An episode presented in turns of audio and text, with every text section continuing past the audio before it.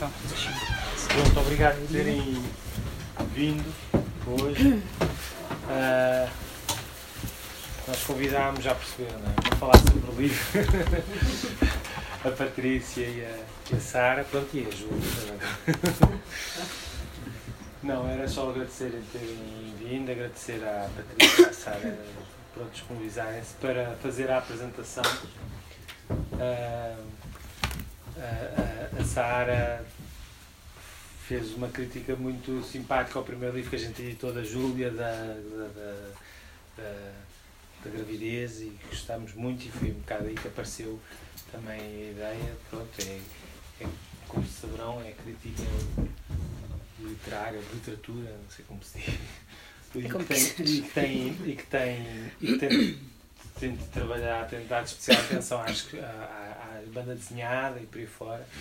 E a Patrícia antropóloga, investigadora, e na sua investigação também, acho eu, não sei, dirás tu, mas se calhar as coisas do cotidiano, tem algumas coisas que, que, que a gente acha que poderão ter a ver aqui com, com a com a história do livro, vocês depois falaram, falaram do livro. Um, e pronto, queríamos eh, agradecer terem, terem, terem aceito o convite. Convidámos também Marta Lança, que fez um texto, era para fazer um texto para a Madana, depois acabou por ficar um texto maior, ficou um pós-fácil no fundo. Nós aproveitámos uma parte para. Ela não pôde vir hoje, tinha outros compromissos, ela avisou logo, aliás, tentámos fazer para, para sábado, mas o livro só saiu o, da impressora, alguns livros só, só ficaram prontos hoje, portanto fizemos hoje, pronto. E agradecer à Júlia, claro, que que pronto, nos tem dado a oportunidade. Aliás, nesta estadia que teve cá, fez dois workshops cá, uh, acho que foram muitos dias e as pessoas gostaram, pediram um terceiro e tudo, mas já não vai ser possível. Amanhã. E pronto. e editou mais um livro aqui connosco, que, que muito nos, nos, nos honra. um, e, e, pronto, e passo a palavra. Nós estamos, é o que eu já disse a eles, nós estamos, a ideia é gravarmos e fazemos como de costume um, um, um podcast com as intervenções da, da mesa, vamos lá, mas depois também que se, se quiserem se houver algum espaço para debate e para fora, também ponhamos isso no, no podcast. Acho que, acho que as pessoas uh, têm dito que, que, que, gostam porque não conseguem sempre ficar às sessões e tudo mais, mas depois ouvem e, e nós temos, o, temos a ideia que, que, que, as pessoas ouvem de facto, não é só dizer. E, Pronto, por isso tenham cuidado com o que dizem. Obrigado. Nós tínhamos combinado agora ao jantar que começava a, a, Patrícia, e depois era a Sara e depois era a Júlia. Depois, depois lá passávamos para o público. E a vinho do Porto. Ah, sim, isso é verdade. Temos ali à venda já agora, peço desculpa, coisas, mas também já se aperceberão, o, o outro livro que a Sara, uh, que a Sara, que a, que a Júlia uh, lançou este, esta sexta-feira, não foi? Que são as duas histórias de amor. Nós já, compra, já comprámos uma série deles para ter. Então, eu escrevi, eu, eu uh, não, achei que não ia ser capaz de dizer as coisas sem, sem ter escrito, então escrevi. Não treinei muito bem, como a Rita estava a dizer que eu devia ter feito.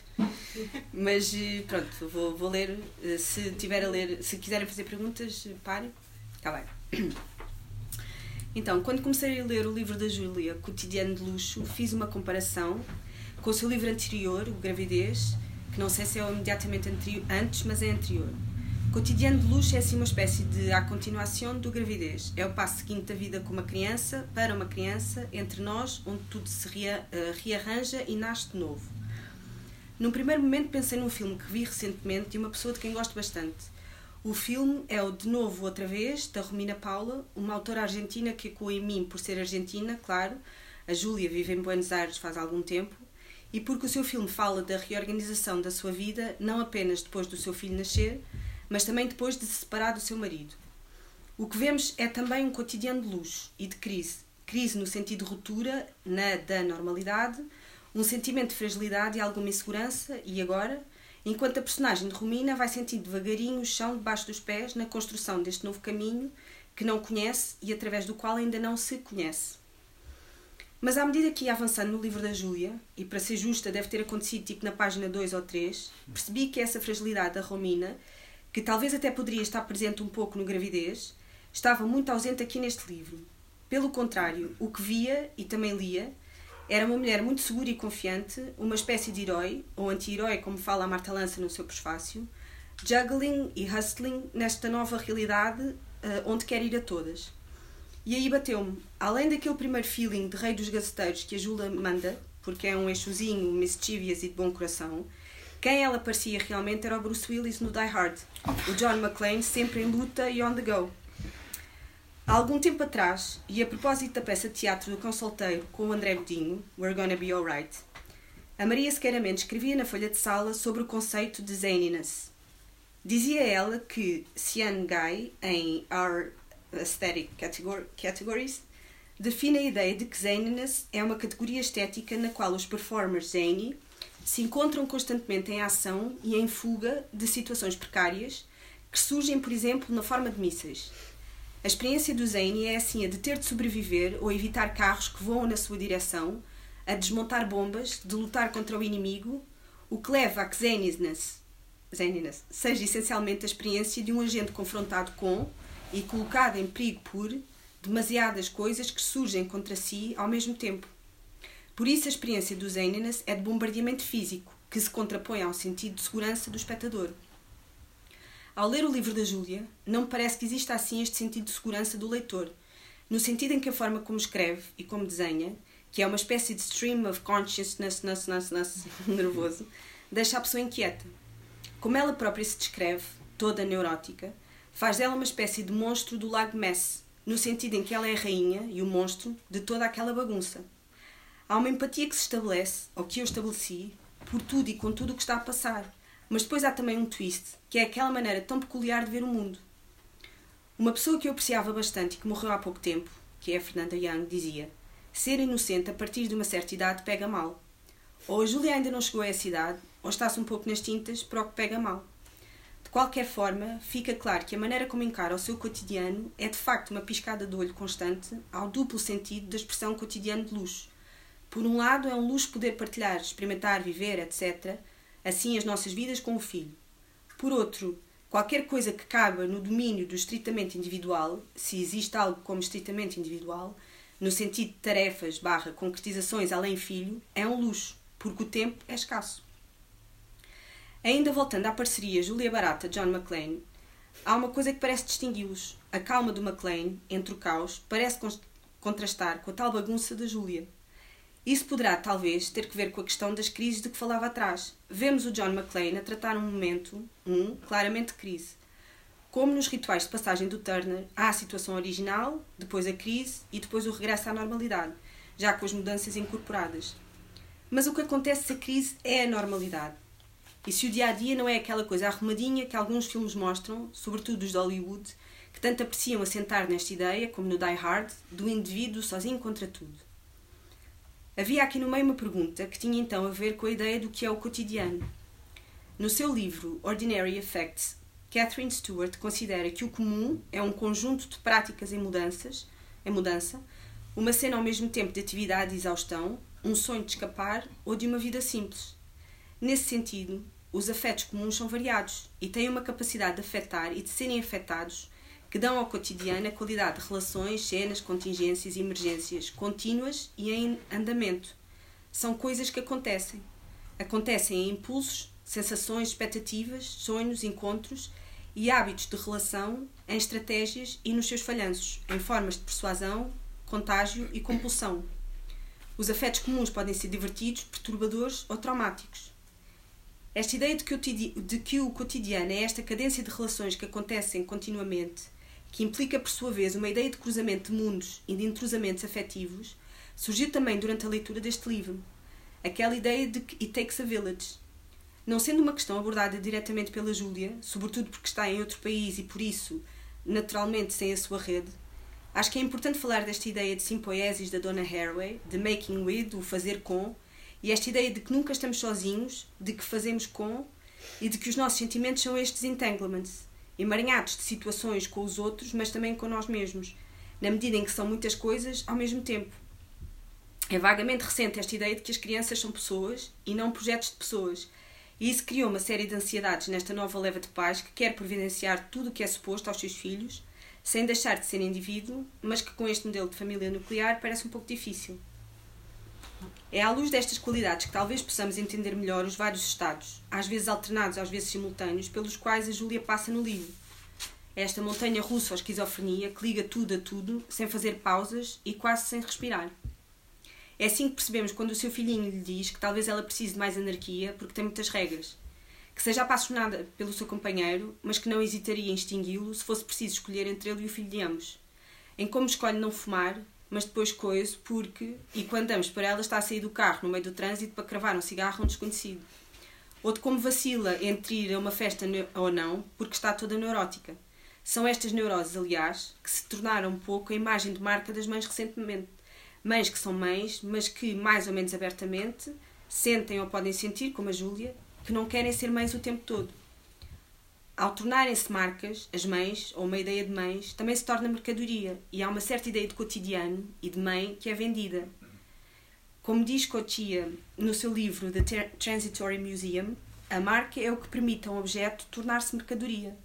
Conseguimos compreender melhor todos os objetos, desde os objetos físicos até os virtuais, Instagram e Facebook feeds, os likes das redes sociais, como também fala a Júlia, que vendem esta neurose materna como marca e que deixa demasiado peso em cima da figura da mulher, de quem depende exclusivamente alinhar ou não nestes cotidianos. Toda a ação, como nos filmes de Hollywood, assenta no herói, o equilíbrio ao sistema que nunca é colocado em causa. No artigo chamado Happy Objects, Sarah Ahmed fala da figura feminista Killjoy, que compara a figura da Angry Black Woman. Colocando por um momento de parte toda a problematização que isto traz consigo, gostaria de me focar na ideia que a Ahmed traz de que a feminista é um alien do afeto. Ela pode até tirar o gozo porque se recusa a partilhar uma orientação em direção a certas coisas consideradas boas, porque não acha os objetos que prometem felicidade assim tão promissores. Na verdade, reconheço essa feminista tira gozo nas páginas do livro da Júlia, no sentido em que parece que não procura felicidade nos objetos normalmente associados à ideia de felicidade ou na forma como esses objetos, ou a ideia desses objetos, como a família, se organizam. Mas há qualquer coisa na Júlia que contradiz esta ideia. Gozo parece ser o seu impulso de andamento. Tirar gozo parece fora do seu léxico, semântico e emocional. Uma das coisas que achei mais belas no livro da Júlia, além do uso do encarnado e de recuperar a palavra porro, é a sua capacidade de partilha íntima, da confusão dos seus pensamentos, mas também da sua clareza. Há uma passagem que ilustra bem isto. Quando no encontro da família e do companheiro, alguém pergunta se querem whisky, ela quer imenso, mas não tem coragem de dizer, e vai lavar a louça, mas depois não aguenta e larga a louça e pede um whisky. E ao contrário do que parecia que ia acontecer, ou do que eu pensava que iria acontecer pela cadência dos quadrinhos, ninguém fica surpreendido e todos ficam felizes por vê-la assumir, lá está, os seus gozos. Acho que a Júlia já chegou à idade em que ser inocente poderia pegar mal, mas como ela é punk e passa a vida a chutar o balde, acho que realmente não tem isso na cabeça. O que fica do que passa, como na peça do Filipe Pereira da Teresa Silva, é que a Júlia é uma arquiteta e que de vez em quando, como na obra que está a supervisionar, o lintel vai cair e está-se bem com isso. E agora eu tinha planejado uma brincadeira que não consegui concretizar, que era trazia uma garrafinha com whisky, mas não consegui encontrar whisky sabia que tu Mas eu tenho uma. Está aqui, era isso, era tipo para bebermos à tua, à tua viagem, ao teu livro. E pronto, e foi a minha apresentação. Bem, Agora apresentas também. Bom, vou afastar isto para não parecer, não parecer que sou eu. Eu não gosto de whisky. Ahm, não, não gosto mesmo, faz-me dores de cabeça. Ah, está a gravar, não. Ah, bom, eu não preparei um texto, tenho aqui uma série de notas, ah, se calhar tão ah, alucinadas como a própria, a própria cadência das histórias do, do cotidiano de luxo me, me fez sugerir. E, e se calhar começo por dizer que a, a minha primeira uh, empatia com este livro, ainda antes de ler, foi o, foi o título. Uh, porque hum, depois de, de dar uma, uma. fazer aquela coisa da leitura diagonal, quando, quando me enviaram o livro para, para ler, uh, identifiquei-me muito com aquela coisa do, das pessoas que trabalham sem horários um, e, que, e que têm um cotidiano que realmente para muita gente é, é considerado de luxo, porque pronto, parece que estamos, podemos sempre dormir até uma da tarde e que não, e que não é preciso picar o ponto e isso é ótimo. É um, é um, foi, foi a primeira relação que, que estabeleci com este, com este título. Uh, e foi uma relação, obviamente, bastante empática, porque, porque às vezes ouço comentários desse género, pessoas que invejam imenso o facto de eu não ter horários, como se isso significasse que não. Pronto, que é tudo organizado e que não há, que não há caos e que, e que tudo funciona como nos apetece. Uh, mas uma das coisas que, que, que acontece com o cotidiano é que toda a gente tem um, não é? Uh, para o mal e para o bem. E independentemente de haver uh, cotidianos absolutamente uh, aterrorizantes, como sabemos, uh, uh, de haver cotidianos que são ultra organizados e de pessoas que não conseguem prescindir dessa, dessa ultra organização, de acordar à mesma hora, levantar, tomar o pequeno almoço da mesma maneira. Aliás, achei engraçado porque a Marta fala disso no, no texto e eu ainda não tinha lido o texto dela, só há pouco é que li. Um, e, e, e outras pessoas preferem que o cotidiano seja um bocadinho mais surpreendente, ou, ou se calhar não preferem, mas ele acaba por ser, que também é uma coisa que acontece. Mas de facto, o cotidiano é uma, é uma coisa que toda a gente tem, uh, e, e portanto é, é, é muito fácil estabelecer, acho eu, uma, uma, uma ligação, ainda que o nosso cotidiano e o meu cotidiano não é, pronto, tem algumas semelhanças, nomeadamente por causa da questão laboral, mas quer dizer, eu não tenho filhos, uh, não tenho de pensar se tenho de pôr crianças à escola, ou buscá-las, ou dar-lhes de comer, ou se elas estão a dormir bem ou não estão. Pronto, que imagino que seja uma coisa bastante. Uh, que centralize muito o cotidiano de alguém que vive com uma, com uma criança em casa, não é? Uh, mas, mas, no entanto, esta coisa da, da, da forma como nós nos relacionamos com os livros muitas vezes não, não tem que ver com reconhecermos naquilo que é contado uh, mas, ou nos, digamos assim, nos elementos da, da narrativa, mas muitas vezes tem que ver com, com a forma como como as personagens, ou como neste caso a personagem que também é narradora, e isso é bastante relevante aqui, um, ehm, como se relacionam com, com as coisas que vão contando. E, e com isso eu estabeleci uma, uma empatia grande, mesmo sem, sem crianças e horários de escola, uh, e este caos de, de que falavas. Uh, uh, Uh, e a ideia do, da Júlia ser a rainha do, do, Lago, do Loch Ness é muito, é muito boa. Uh, é, muito, é muito notória nesta, nestas histórias. Um, uma, uma, uma outra coisa que aconteceu quando li o livro foi, obviamente, é uma coisa que acontece quando se lê livros, é nós estabelecermos ligações imediatas com, com outros livros que lemos, e bem, não só, é com outros, e com outras coisas que, que conhecemos. Uh, e é óbvio que Agora, no, no, no âmbito da banda desenhada, uh, eu gosto de, deste, desta. Já não é assim tão nova, mas uh, há, há uma. Neste momento já, já, não é, já não é uma leva, já é mesmo uma enxurrada de, de autores de banda desenhada. Curiosamente, e se calhar com alguns motivos, uh, são sobretudo mulheres, o que é, o que é interessante, que têm trabalhado muito aquilo que, que hoje pomposamente se chama o discurso da autoficção. Um, e, e, que, e e que muitas vezes, sei lá, estou a pensar na, na, na Julie C, a Alison Berdel, bom, uma série de outras, de outras autoras que, que trabalham este, este registro. Um, e, e algumas fazem-no de uma, de uma forma mais. Um, uh, quase mais. Como é que eu ia dizer isto? Com uma certa vontade teorizante sobre a própria ideia da autoficção. E uma coisa que me agradou muito neste livro é que, embora se reflita sobre isso, há algumas passagens em que Uh, sei lá, lembro-me de uma prancha em que, em, que, em que a Júlia está com o companheiro, já não sei de que é que estão a falar, e às tantas uh, ela faz uma referência ao facto de, de ir decidir o que é que vai aparecer no balão de fala dele. Pronto. Mas uh, agora já me perdi. Ah, o que, o que, o, o, que me parece muito, muito interessante nessa forma de abordar a autoficção é que, embora havendo reflexão sobre isso, é um bocado aquela atitude de que tu também falaste do pá, não, não quero saber se, se, se as pessoas vão achar que eu estou aqui em grandes pensamentos sobre como é que se insere o narrador, que por acaso é o autor, mas ao mesmo tempo não pode ser, porque há uns anos a teoria disse que o narrador e o autor não são a mesma pessoa, e entretanto o autor morreu, e enfim. Uh, e parece-me que não há que não há uma havendo uma reflexão sobre isso não há uma preocupação desmesurada com o transformar uma coisa uh, que afinal são várias narrativas ou se calhar uma grande narrativa repartida em, em pedaços uh, numa teoria sobre o que é que é isto da, da autoficção em, em, na narrativa e neste caso na, na banda desenhada.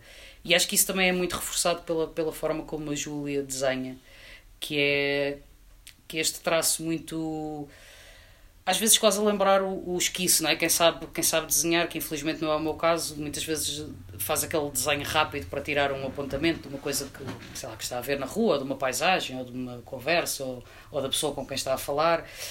Um, e há momentos em que o traço aponta para isso, mas depois ao mesmo tempo ganha uma espessura muito, muito interessante com, com estas manchas de, de tinta que neste caso são pretas e vermelhas, e de facto o uso do, do vermelho aqui me remete-me logo para aqueles livros, para os primeiros livros de impressão tipográfica e fico logo rendida. Uh, mas é, um, é uma cor que, por exemplo, nesta, nesta prancha, agora vou parecer aquelas pessoas que falam e mostram os livros, mas um, é, acho que é uma das pranchas onde o uso do vermelho ganha um, um, um realce muito grande pelo sentido que assume, não é? Por, por permitir aqui criar diferentes níveis entre o tal cotidiano que nós, de alguma forma, uh, temos o privilégio de estar a, a, a, ver, a assistir de fora, e um nível mais, uh, mais emocional, que tem mais a ver com o que se está a passar uh, na cabeça, ou no coração, ou no corpo todo de quem, de quem fala. E que não deixa, obviamente, de fazer parte desse cotidiano, não é? Porque não dá para separar as coisas, não dá para dizer que o, o cotidiano é, é o que eu como ao pequeno almoço e o que faço durante o dia, e depois aquilo que se passa cá dentro é, é outra coisa qualquer, não, é o, é o cotidiano também, e essa mistura, acho que com, com, acho que o uso do vermelho ajuda muito, pelo menos na leitura que fiz do livro, ajuda muito a, a fazer essa, essa, essa mistura. Um, esta coisa de, há bocadinho dizia de, de, se isto será, isto não é uma pergunta, na verdade nem sei se a resposta interessa muito, mas se isto será um, um conjunto de narrativas ou uma grande narrativa partida em episódios não é uma coisa que me inquiete muito, uh, mas, mas acho que é, esta coisa dos fragmentos é uma, é, um, é uma abordagem muito significativa à ideia do cotidiano, porque funciona um bocado como uma coisa dos instantâneos, não é? E, e agora fala-se muito disso como se fosse uma. Parece que na, nesta coisa da pós-modernidade andamos todos muito entretidos com fragmentos, não é? Como se ninguém conseguisse contar uma história sem serem fragmentos. Mas na verdade nós andamos há uns milénios a contar histórias em fragmentos, não é? se calhar convencidos que as contamos de uma forma muito linear, mas não é isso que acontece. Uh, todas as histórias, mesmo uh, até os grandes romances russos, uh, são, não deixam de viver de, de, fragmentos, porque de facto é um pouco, é um pouco assim que nós nos relacionamos connosco, com o dia a dia, com, com os outros. essa ideia da linearidade não não pode ser absoluta desde logo porque nós não, não somos assim, não é? E mesmo no, num, num só dia podemos acordar extremamente uh, zangados com o mundo ou neuróticos, como, como muitas vezes a, a, a narradora deste livro acorda, uh, e de repente acontece alguma coisa e afinal o mundo é o, é o melhor lugar para, para existir. Uh, e depois pode voltar, ou pode não acontecer nada naquilo que chamamos mundo exterior, mas de repente fazemos uma ligação qualquer na nossa cabeça e tudo pode voltar a ser horrível e, e, e sem esperança. Uh, e são estes fragmentos que, que nos permitem, se tentarmos, contar a nossa história. Uh, e o que acontece neste livro é isso: nós temos acesso a uma série de episódios que que funcionam um pouco como, como instantâneos, alguns têm, são mais narrativos no sentido em que têm mais acontecimentos que são descritos, outros são apontamentos uh, mais, mais breves, às vezes muito uh, psicológicos, não é a palavra certa, mas às vezes têm só, estou-me a lembrar daquela, daquela prancha em que, em que a Júlia está a dizer que não, agora não sei onde é que está, porque eu li isto no computador e portanto agora não tenho, ainda não tenho a noção física do livro, uh, mas em que ela está com um certo grau de desespero que é transmitido pela imagem a dizer que não se pode apequenar. Uh, eu não sei se toda a gente conhece o livro, portanto, se calhar não faz muito sentido estar a dizer isto assim e agora não encontro a página. Um, pronto, ou por exemplo temos este, que não, não é esse, mas é outro, que é, que é simplesmente um momento de alguém que acabou de apanhar uma carga de água no meio da rua e tem um chapéu de chuva que é uma porcaria. Um, e pronto, e é, e é, e é isso. É um, é um é um apontamento breve, é um fragmento de, de uma coisa que, que se calhar não é vista como uma história, porque nós felizmente nós estamos sempre a olhar para a nossa vida como se fosse, mas a partir do momento em que há um gesto de tentar uh, contar aqui um, um pedaço de alguma coisa, uh, esse, esses fragmentos assumem uh, o seu papel quase como um puzzle, por mais caótico que, que, que seja, neste caso parece-me que propositadamente, e assumem o seu lugar no, no, no contexto das coisas, de, dessa narrativa maior. Um, eu vou, vou acabar com uma, com uma outra uh, ligação que surgiu uh, na minha cabeça uh, quando li este livro. Não há nenhuma referência a isto, não faço ideia se sequer se, se a Júlia conhece o autor de que vou falar, porque na verdade Acho, é, acho não, é a primeira vez que apresento o livro de alguém que só conheci no dia do lançamento. portanto, na verdade, não, eu não conhecia a Júlia, portanto, nem sequer posso fazer aquele exercício de lhe perguntar, como às vezes as pessoas fazem: olha, mas isto aconteceu mesmo? Ou este vizinho existe mesmo? Ou este gato é mesmo assim? Ou, um, porque às vezes as pessoas que conhecem os autores dizem: peraí, mas essa, essa pessoa que está a descrever não é bem assim. Pronto, não, não posso fazer nada disso, nem, nem quero. Uh, mas mas quando, quando li este livro, ocorreu-me uma, uma passagem de um, de um livro do, do Vila Matas, que é o Doutor Passavento, em que o narrador cita um, um poema do, do Philip Larkin, que, que em português é A Teoria dos Abandonos. Eu não tenho o poema em inglês, para além de que falo inglês como um irlandês bêbado, portanto preferi trazer mesmo a, a, tradução que aparece no livro do, do Vila Matas. E é um, é um poema maior, mas tem um excerto que, que para mim faz, fez todo o sentido quando, quando me lembrei dele lendo o livro, uh, e que diz Todos odiamos a nossa casinha, ter de viver nela. Eu detesto o meu quarto, os seus trastes especialmente escolhidos, a bondade dos livros e a cama e a minha vida perfeitamente em ordem. Uh, e, e para mim, uh, isto foi, uh, foi o que me ficou a ecoar depois de, de, ler esta, esta sucessão de, de episódios cotidianos, porque de facto acho que é essa relação entre uh, o gostar, ou seja, isto não é, não é um livro de, um, de uma narradora uh, que, que, está. Não é um drama de ah, estou completamente descontente com a minha vida, quer fugir para Marte. Uh, o que não quer dizer que não aconteçam uma série de coisas que, que não são.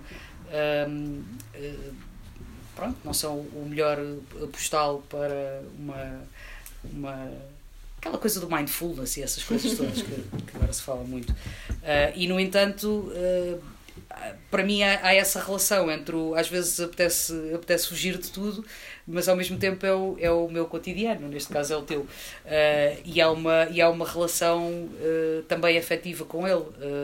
e, portanto, se calhar o, o gesto mais, mais interessante é de facto transformá-lo num, num livro que outras pessoas vão ler uh, e, que, e em que seguramente se vão reconhecer mesmo que não tenham mesmo que não vivam em Buenos, em Buenos Aires não tenham de apanhar o comboio à hora tal e que não tenham uma criança que de repente se transforma no centro do mundo uh, e, e no centro das expectativas da, da, da narradora, mas também de todas as pessoas à volta, não é? Porque também, como acontecia no gravidez, também há muito aqui essa, essa questão da, das expectativas as próprias e, e, e, também as dos outros e às vezes o choque que, que, essas, uh, que essas diferentes expectativas geram na cabeça e, e mais uma vez na vida e no corpo todo de, de uma pessoa. Uh, pronto, e se calhar vou-me calar e, e, depois podemos falar mais ou não depois da, da, Júlia, da Júlia falar. É isso.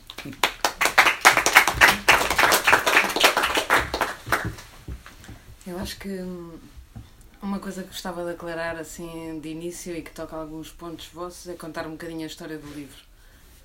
Isto começa como um exercício de, mais ligado a, muito ao cotidiano, com começar a fazer uns desenhos numa época de muita exigência e com publicações na internet. Ou seja, não, não tem. Foi a minha primeira aproximação à internet. E se calhar, eu não tinha pensado nisto, mas se calhar um bocadinho a ver com a questão da imigração. Portanto, a autobiografia como um relato que, Uhum. através da internet, contava um bocadinho da minha vida a pessoas que estão noutros sítios. Então, pronto, primeiro o estilo punk e eh, as pranchas serem todas autoconclusivas são fruto de desenhos do, do comboio. Por exemplo, eu apanhava o comboio e fazia os desenhos assim, coisa, com duas canetas e tinha que acabar aquilo naquele momento. Era um, ou ia à obra, saía e tinha os 15 minutos no café enquanto fazia o Excel e fazia um. E era um. Era um bocadinho um escape e uma. um desejo de um relato de escape, se calhar, desse, desse enquadramento eh, que é o cotidiano. Não, acho que não é só meu, mas que Sim. todos temos um cotidiano um bocadinho caótico, mais ou menos freelancer, mais ou menos mães, que, que se calhar foi tendo alguma, algum feedback de ah, isso também me acontece e não sei o quê, e foi ganhando alguma força. Portanto, isto não, é- não- nunca teve uma estrutura narrativa principal. E depois há uma, uma historinha a propósito da, da narrativa que também acho engraçada, é que isto nem sequer está organizado cronologicamente.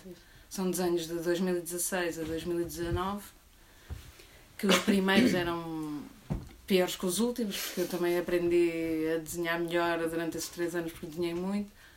E, e nós depois tivemos com o Bernardino 20 mil hipóteses de narrativa. Portanto, e, e falávamos como que, que narrativa construir, se é que é possível construir uma narrativa, ou se punha cronológico, mas depois ia haver uma questão do traço muito clara, do princípio ao fim, ou então tentávamos criar outra narrativa. Eu criei uma, depois o Bernardino teve outra filosofia, não, mas vamos, depois ela fica contente porque manda arquitetura e vamos assim, e na verdade isto, sei lá, acho que se editar na Argentina vou criar outra, outra narrativa para ver o que, que acontece. Portanto, nunca houve isso e é um exercício punk no sentido que é muito rápido de esboço, como a Sara dizia, desde o início. E também me gostava de referir, assim, a propósito dessas influências da, da, da autobiografia da mulher, que hum, obviamente tem, está muito influenciado por isso, desde a literatura ao cómic, da, das narrativas de mulheres sobre o seu cotidiano e de, e de dizer assim, sem, sem uma perspectiva académica de teorizar sobre uma questão ou querer apresentar uma moral sobre os estados de desapontamento com o cotidiano, as insatisfações, ou, hum, mas sim, há um gesto de tentar autoconvencer-me ou de, de valorizar que hajam todas essas linguagens ou todas essas abordagens e que isso seja possível. Portanto, acho que há aqui um. Acho que eu gostava de, do exercício do fazer, sem. sem eh, gosto da cultura do fazer, tipo, pá, é, tipo, ver que aconteça com essa rapidez que era possível, senão não aconteceria.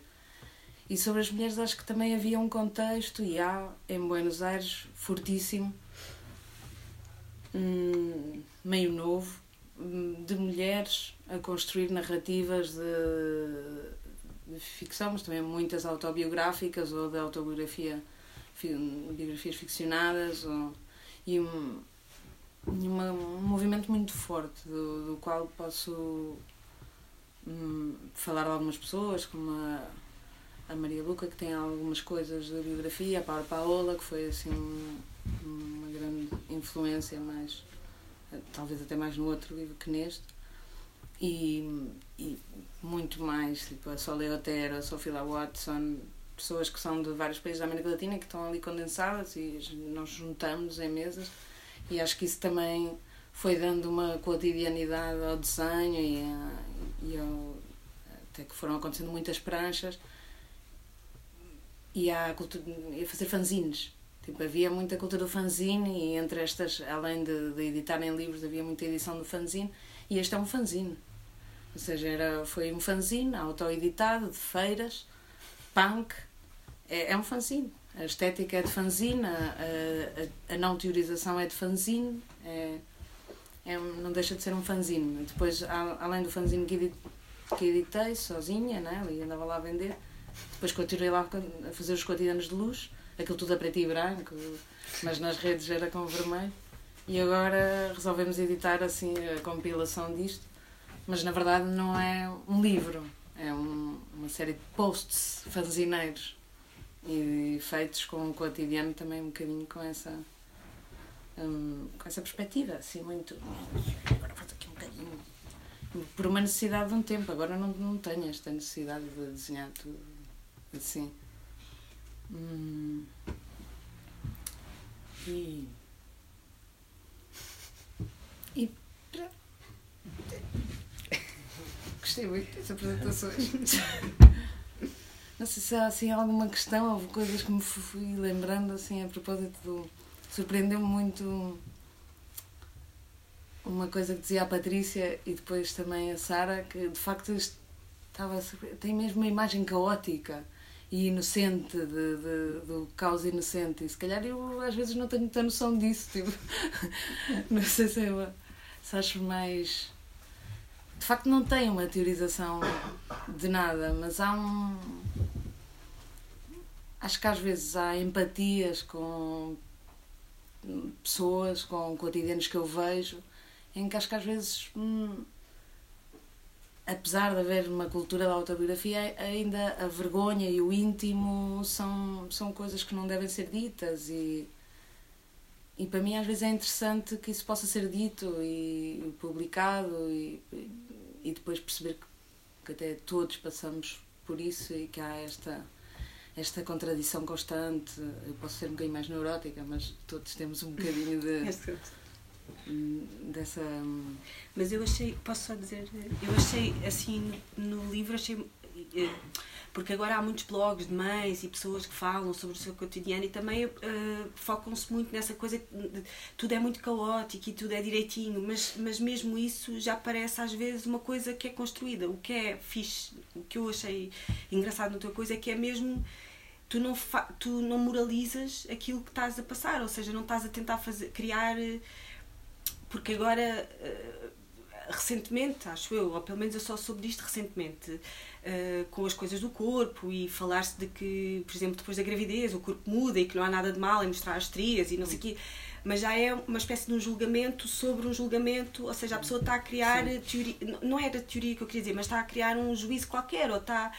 E o que é muito fixe em ti é que é como nas músicas punk, duram tipo dois minutos e estás ali no pogo e não sei o quê, e depois passou. Não estás a ou seja, é neurótico, mas não estás a criar, não estás a dizer isto é a minha.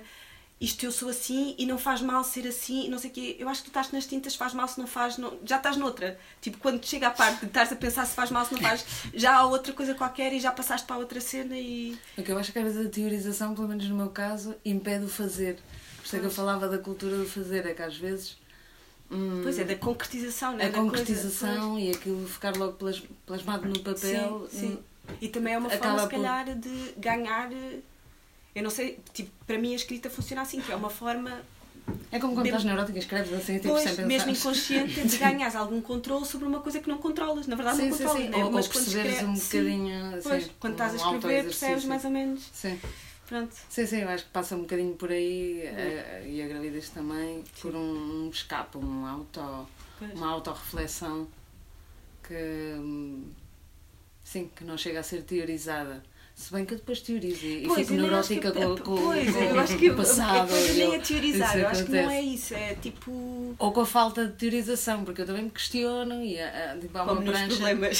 tipo, claro, porque um... não fazer uma coisa teorizada, uma coisa importante também, Mas o próprio objeto do livro é, do... é tenso, é tenso para. Ai, agora, porquê?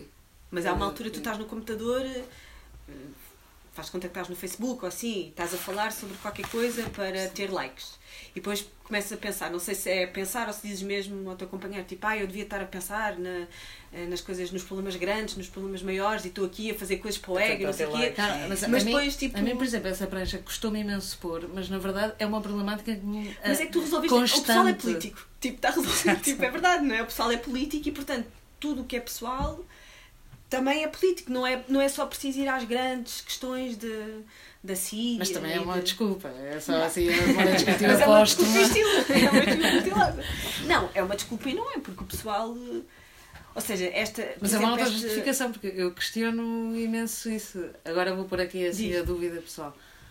Hum, é, o que é que o que é que hum, o que é que é importante dizer, do que é que estamos a falar, depois Mas, por exemplo, esta questão. De, eh, tanto eu, eu, por exemplo, quando reli o Gravidez, eh, há uma série de problemas. Eu não sei se aquilo é verdadeiro ou não, mas há uma série de coisas que Não vou aconteceram. mas quando nasce o teu filhinho. eh, dá uma é sensação. Ah, acho que o parto foi violento e, portanto, ele nasceu com uma clavícula partida e teve uns problemas e não sei o quê. E, por exemplo, hum, o, meu, o, meu, o, o primeiro parto que eu tive também foi muito violento. E o facto, eu nem percebi que tinha sido aquele, aquela violência toda, só depois com as pessoas estarem-me sempre a perguntar se eu tinha muitas dores, se eu queria fisioterapia, que não sei o que é que eu percebi e fui percebendo. E de repente começar a falar sobre estas coisas são outras mulheres. E entre a minha primeira gravidez e esta, de repente houve muita conversa e começa a haver muita conversa sobre violência obstetrícia e sobre. Então, por exemplo, essa questão do pessoal é política é muito importante que as pessoas usem os. Às vezes, se calhar podem não se sentir confortáveis e também não é obrigatório que façam isso, não é? Mas que possam falar sobre estas coisas porque há coisas que tu nem sabes que podes pedir, que podes dizer, que podes queixar. Sim. Há pouco tempo eu comecei a ler um livro sobre consentimento que parte das coisas do consentimento que tu estás habituado a pensar em relações de namorados ou relações mas o consentimento, por exemplo, médico é uma coisa muito importante porque às vezes as mulheres não são perguntadas, as mulheres, os homens, os pacientes é não o são silêncio, é o consentimento silencioso. e eu lembrei-me por causa desse livro de um artigo que eu tinha lido sobre uma antropóloga brasileira que falava sobre eh, mulheres brasileiras mais pobres que dão os filhos para adoção, mas elas não estão a dar os filhos para adoção. Só que ninguém lhes explica, elas estão em situações, naquele momento, em situações muito precárias, vão ter com hum, pessoas da Segurança Social e acham que estão a deixar os filhos ali enquanto estão a resolver, tipo, durante duas semanas. E depois, mas ninguém lhes explica o que é que está a acontecer. Então, toda esta questão do consentimento que está a voltar a ser por causa das relações eh, sexuais, amorosas, afetivas, está a voltar, eu não sei se está a voltar, mas está a ser discutida Sim, em outros campos, não novo- sei o quê. Tipo, essa coisa pode ser uma desculpa do pessoal ser político, mas também não deixa de ser eh, verdade, que é mesmo. É mesmo Sim, sim, uma desculpa porque é um questionamento constante. Claro. É, claro. é como tudo, é como os nossos consentimentos diários que, que fazemos o consentimento e nos arrependemos ou não Claro, fazemos claro, e queremos ter feito. Hum, sim. Sim, eu acho que também vivemos numa época que se calhar também é de facto tanta informação que também se torna possível eh, e acho que eu gosto disso haver diferente todas as linguagens. Então hum, o outro dia estava a defender uma coisa numa discussão que era alguém criticava um filme, não vou dizer qual. E, e eu estava a defender o filme, primeiro porque eu gosto do filme, mas também porque às vezes a cultura de, de, de- de criticar é, é contra a cultura do fazer, que às vezes há. Sei lá, às vezes sinto isso assim um bocado em Lisboa, não é? Que- Que ele fez, ai não sei, está bom, ai, não sei. E que, e que às vezes eu, é um bocadinho o que eu gosto nesse mundo fanzineiro, da qual eu acho que este livro nasce É. que é muito o fazer e é um espaço de abertura de diferentes linguagens e não há tanto julgamento da linguagem do outro. Então aquilo, apesar de poderem ser linguagens menos fundamentadas, menos eruditas ou, ou que não tenham uma teorização objetiva ou uma conclusão, aquela diversidade de discursos é de facto interessante e é de facto a sociedade que eu gosto, ou na qual me sinto bem. Hum, não, não, não, não tirando mérito à teorização. Eu acho que eu, eu gostava imenso de ser teórica e ter lido mais livros e que fazer livros, ser mais intelectual. Hum, e é um complexo que também está aqui posto no já. E agora estavas a falar, estava a pensar no, quando estavas a dizer que estavas a criticar, não, estavas a defender um filme. Estava a pensar na música do Raul Seixas, da Metamorfose Ambulante. Que é tipo, a pessoa diz e desdiz ao mesmo tipo eu. Às vezes faço isso Eu tipo, gosto disso. Ou, sobretudo ou, em, em ou dizer, discussões. eu sou. Eu, sou- eu- eu- sei, eu gosto dessa coisa. Não, não, não sou. Se calhar amanhã deixo de Claro, ser. Ou- ou claro. também é. Que é que interessa, não é? Sim. Ou que na vida vais estar sempre nos dois lados. Tipo, vais ser o forreto generoso. Não? Isso é fixe. Não. É. Isso é- e se calhar é um bocadinho para isso. É, uma- é um bocadinho. faz parte dessa pancada. O punk está a reunir tudo. Sim. Hum. Não sei se alguém tem alguma questão.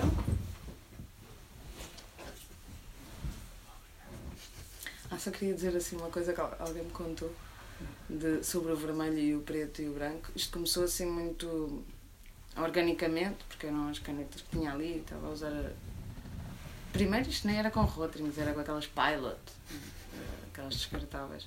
Depois as, as amigas de desenho, ai, tens de começar a usar as Rotrings. Eu, ah. Fui assim evoluindo na, na- no, no traço, nas coisas. E, e uma amiga estava a ver assim os desenhos e ela tinha lido um artigo de um antropólogo que fazia um estudo sobre as cores. E ele tinha um artigo sobre estas três cores, que era o vermelho, o preto e o branco.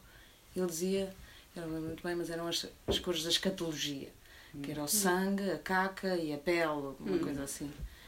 E isto, na verdade, instintivamente, aquilo é um bocadinho assim, aquela coisa da está ali plasmada, assim, logo num momento sem filtro. Eu- eu- Também gosto da coisa de andar sempre nua ou quase sempre nua. Assim, desenhos. Mas aqui só muito muita não é, não é como na gravidez. Que há, Não, que há mais roupa. vestidinho, Sim, mas também há. Também há. Pronto, Há mais andar. roupa, mas- Aqui há mais Sim. roupa. E das botas. Daquela Aqui há sempre roupa. de- tipo. Não, mas há vezes que não há. E, e também gosto assim quando é? tu te prendes em pormenores e demoras muito tempo nos pormenores, quando desenhas as maminhas. E desenhas bem maminhas e voltas Ah, a sim, sim, e depois desenhas mapilinho. E desenhas bem pilinho. E tipo. É que eu acho que a evolução disto também derivou um bocado nisso, porque ao longo de três anos eu não, eu não me identifico com os primeiros desenhos, que aqui já estão misturados e muitos não entraram. E depois isto passou de ser um exercício rápido a às vezes estar num, num assado, lá, como faz a Argentina, e 5 horas, a fazer, e ficar as 5 horas a fazer o- a mesma página. É. Tipo assim, mais. Vai na festa de anos das crianças, não é? Sim, é um escape perfeito. Estou a trabalhar. O desenho mais recente é a capa, não é? A mais recente é a capa. Porque era, era o cartaz do workshop.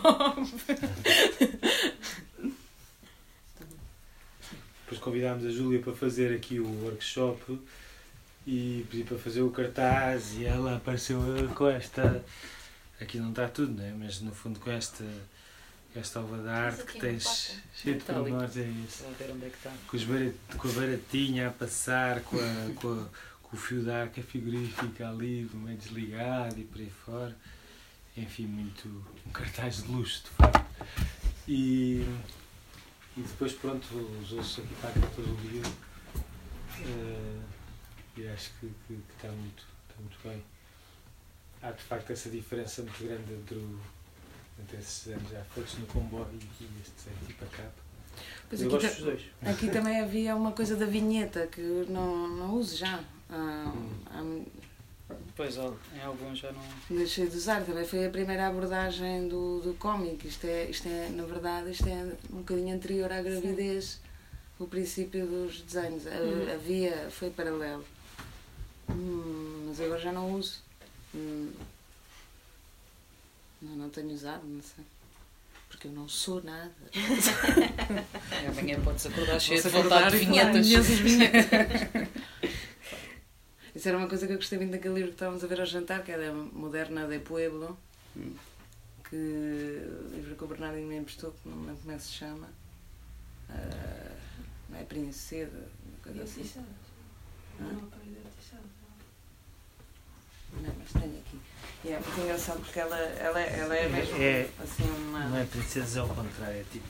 Ah, não, não é?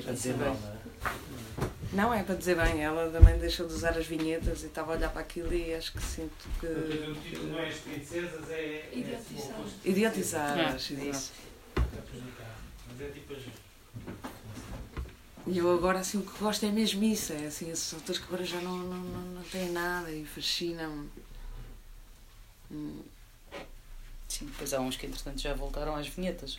É Só para saberes que pode, pode acontecer também. Não são algo. Sim, eu também gosto das vinhetas, ou, ou do, do, jogo com as duas, tipo Chris sim, War, sim. ou, eh, sim. Uh, gosto mesmo. Também, também acho engraçado gostei essa bastante coisa. Do, gostei bastante do paralelo com o John McLean, acho, é pá, sabes que eu no caminho para cá, eu depois até ia interromper a leitura para dizer isto à Júlia, porque eu depois tive medo que ela ficasse zangada por eu estar a dar um herói rapaz. Mas isto tem uma, em minha defesa, eu falei há pouco tempo do filme para um programa, então aquilo, por causa do o primeiro Die Hard, eles, eles, eh, o Hans, o mau, ele percebe que o John McClane está descalço, então pede aos companheiros para, para dispararem contra os vidros para ele se magoar. E eu falei muito dessa cena, então era o que estava na minha cabeça, mas eu podia ter falado da Sigourney Weaver nos Aliens ou da Linda Hamilton. Eu acho fixe também Pronto, continuar mas pensei a, a também manter depois, tudo eh, na, na- Sim, mas depois Não, pensei que podia ter não. dito de mulher, também podia ter Mas o feito. John McClane, quer dizer, eu estava aqui um pouco a pensar nisso, é o, o John McClane, de facto, remete-me para uma personagem típica de um pensamento sobre o cotidiano, na verdade, porque o John McClane não é propriamente aquele herói que uma pessoa está a imaginar que ele passa a vida toda depois nas sequelas. se Ele estava descalço ideia, uma porque estava confortável. Tipo, Não é só por isso, é também pela relação que ele tem com o polícia que está cá fora, como turista. pela ligação familiar, etc Pois, claro. se percebe que ele, quer dizer, é um tipo que é, aquele filme é aquele tipo a ser moldado pelas circunstâncias, de de- por, por- aquelas circunstâncias, Sim. não é? E é isso, a vida cotidiana é essa, não é? É cada Claro. pessoa a ser, a produzir-se em função, e a produzir o cotidiano e a produzir-se em função do cotidiano que Claro. vive. E eu acho que isso é, é, é, é particularmente presente nos, nos, nos trabalhos da Júlia e neste livro em particular. E o John McClane, acho que é, não tinha pensado muito, estava muito longe de pensar nisso, mas acho que é muito feliz, essa, acho eu, esse paralelo. E eu, e eu, eu gosto muito também. Eu não vi o filme da Romina Power. Nunca viste isto? Não. Ah, da. Romina. Ah, é muito bonito. É muito giro. Também pensei, mas menos, mas mais por causa da coisa de Buenos Aires, do manifestações e depressões da Lola Arias, Hum. também, que é também um registro também muito alto. Os- as coisas ela tem sempre, né? mas nesse aí ela fala muito de quando ela nasceu, do nascimento dela, então também falei, pensei muito nela, da relação que ela tinha com a mãe, às vezes, porque a mãe dela também eh, tinha, também não, mas ela, acho que ela era mais do que neurótica, era, tinha mesmo uma desordem bipolar ou depressão, não sei. Hum. Então o cotidiano, ela fala muito das interrupções do cotidiano, porque ela fala de, às vezes a mãe decidia que eles não iam à escola e que era muito bom para ela, ficar o dia todo na cama, mas que ao mesmo tempo, olhando para trás, percebe que aquilo podia ser assim uma coisa, pronto, que se calhar para uma criança do nada, normalmente são as crianças que inventam, ah, hoje estou doente, não, não quero ir à escola, não sei o quê. E com a mãe dela era um bocado ao contrário, ou, que era tipo, a mãe dela se calhar não se estava a sentir tão bem, então ficava com elas em casa, tipo, hoje ninguém vai à escola. Iam todas para a cama e liam livros e não sei o quê, e acho que era maravilhoso, mas assim, olhando para trás, podia ser Ou assim. se calhar era mesmo. Porque é como de ir à escola todos os dias. Pois, não é? também acho que Também há isso. um questionamento Sim, às sim, vezes sim, disso. claro. então. Sim, acho que ainda não era na época Ah. que elas perdiam matéria se não fossem à escola. Tipo, era na, na época que elas podiam perfeitamente não ir à escola. E também, sim, se perderem um dia de aulas. Eu acho que. Também, eu acho que. Eu acho que ainda não fiz. Eu acho que qualquer pessoa. Yeah, podia fazer isto, né? Tipo, é uma coisa. Yeah. Yeah. Olhem, continua a gravar.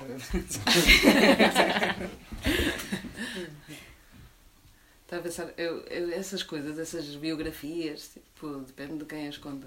Mas a mim dá-me dá mesmo uma curiosidade. Tipo, eu sou Sim, super voyeur das biografias. então Claro. eu gosto claro. onde eu me escapo, não é? Tipo, a minha mãe é assim nas novelas policiais, eu é nas biografias. e, hum, e se calhar é também por isso que eu faço, não é? Eu imagino que, que há sempre uma curiosidade de ver a vida do outro. Tipo, eu adoro ver a janela do outro. Claro.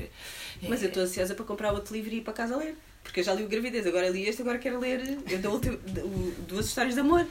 Quero ver o que é que acontece aqui. E isto partindo do princípio, sim, que é alguma coisa que acontece mesmo, não é? Mas Ai, não, é sempre. Eu não Quem dormir, sabe, não é? Mas sim, claro que não. Sim. Às vezes é um bocado estranho isso. Acho que estou um bocado farta da biografia. Só que acho que descubro assim uma incapacidade ou quero vencê-la, mas para mim é mais difícil a ficção. Não, é, a autobiografia quase para mim é muito mais fácil. Não- Parece-me fácil. Há, há- uma ficcionalização, há uma forma, tudo é literatura, não é? Uma pessoa decide o que é que vai contar. Mas eu às vezes fico assim a, a ler livros de ficção e penso, mas como é que como é que começa a primeira ideia? Como é que, começa, como é que se mistura duas pessoas? Estou a fazer um personagem e resolvo Claro. basear-me, misturá-las as duas. Mas não, não consigo. Claro. Tipo, Claro. esta personagem é ótima. Esta, tipo, eu acho. É um exercício que acho. muito Sabes que também quando, quando, quando entrevistas autores sobre isso, depois às vezes descobres que muitos deles mentem, não é? E que dizem, sim, essa ah, inventei esta personagem uh, porque não sei o quê, e depois de repente alguém diz, não, pois é, é o vizinho dele, ou é, ou é, ou é a namorada que ele tem não sei quantos anos e que o trocou por não sei quem, ou... E Eh, muitos escritores dizem sempre, bem, esta é baseada no tal, esta é baseada no tal, tens escolhe um personagem, ou mistura um bocadinho. Sim. de- Sim, isso também acontece, sim. Quando estás a escrever e eh, vais. Claro. Sim. Mas sim, hum. para mim parece-me uma coisa mais. Mas já Sim. tentaste desenhar assim, de- com uma personagem ficcionada? Ou, ou continuas a fazer a. pequenas. Não, eu ainda é estou na- ainda estou no mesmo registro. Eu estou na continuação. Há de sair ainda a continuação, mas depois acho que não faço mais. E desenhas todos os dias? Não? Não, não, por isso é que reciclei o cartaz. Agora estou completamente fora do, do desenho diário. Agora também comecei a fazer mais trabalhos de ilustração, então aquilo é estranho, torna-se um, um trabalho em vez do hobby. E aí acho que já estou a sentir que muda um bocadinho. Hum, então desenho, mas já, já por encargo, que é diferente. Agora desenho um cacho de uvas. Agora estou a desenhar uvas e vinhos. Não. E, hum, eu estou a fazer uma novelinha, mas também é autobiográfica, assim, um bocado no mesmo registro, só que com um desenho um bocadinho diferente. Já não tenho vinheta, assim, um bocadinho mais cuidado o desenho. Continuo, acho que suponho, suponho que, assim, aos, aos olhos normais, continua a ser punk, mas já- para mim é já quase clean. mas não é clean. É um bocado mais género da capa, acho. E pronto, não sei. Que que virá depois? Espero que venha assim, um- pelo menos uma ficcionalização do, do- Uhum. da biografia e depois, depois já sei. Lá em Buenos Aires, Argentina, é- há, há assim um. Estavas a falar de muitos autores e por aí fora, é assim um sítio onde, onde a cena do, do cómics e não sei o que é mais aquilo- forte do que, no- não estou a dizer que Portugal, claro, mas do que o resto da América Latina e tudo mais. Muito Eu acho que estes anos Eu- desenvolveu-se mesmo um fervilheiro com muitíssima produção. A Argentina tem, de facto, uma produção literária e cultural fortíssima. Estão há E- muitas livrarias também, não é? Em? Buenos Aires há muitas livrarias, já ouvi dizer. Muitas livrarias. E, e pronto, e durante anos houve subsídios para a edição e, houve- Hum. e há muitos leitores, tipo, as pessoas de facto leem muitíssimo. Hum. mais. acho. E, e há muito mais apoio, a, talvez social, ao ato da escrita, ao ato do, do desenho. Por exemplo, estes fervilheiros do, dos desenhos, dos cómics, do- são ambientes muito bonitos, porque são, não há dinheiro à mistura, então é, são ambientes extremamente solidários e, e aparecem imensos festivais, mas com são, são formatos com muita calidez, hum, há muita solidariedade entre as pessoas que desenham, há muita junção, muita, como é que se diz? As pessoas juntam-se a desenhar, mas sem, sem ser agora vamos todos fazer aqui os desenhos. São, são, junto-me com as minhas amigas e desenhamos e falamos, mas em vez de estar a ver copos, estamos a desenhar tardes inteiras, a cada uma a desenhar a sua coisa.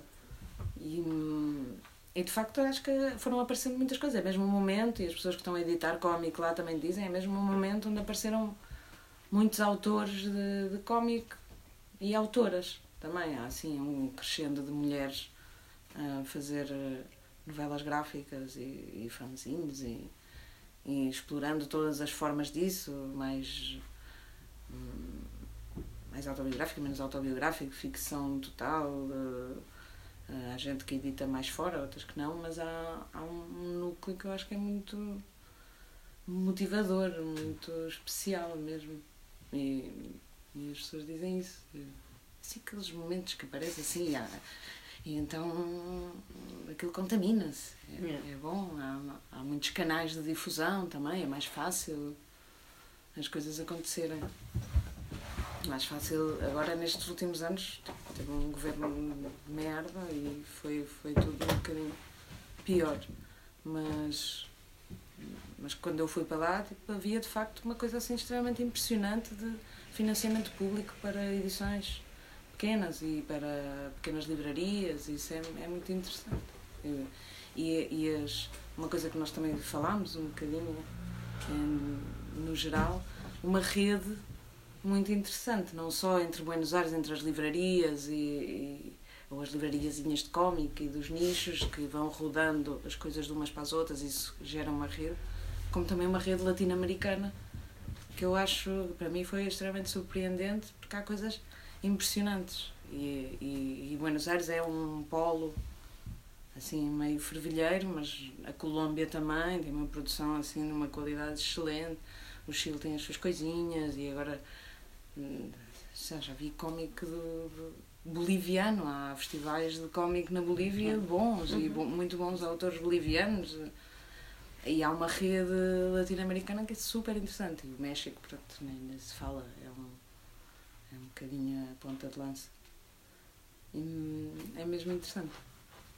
E com muitos discursos diferentes também, mesmo os discursos da mulher aparecem discursos muito diferentes porque uhum. vêm de não vêm da origem americana não é? Uhum. ou francesa vêm outros discursos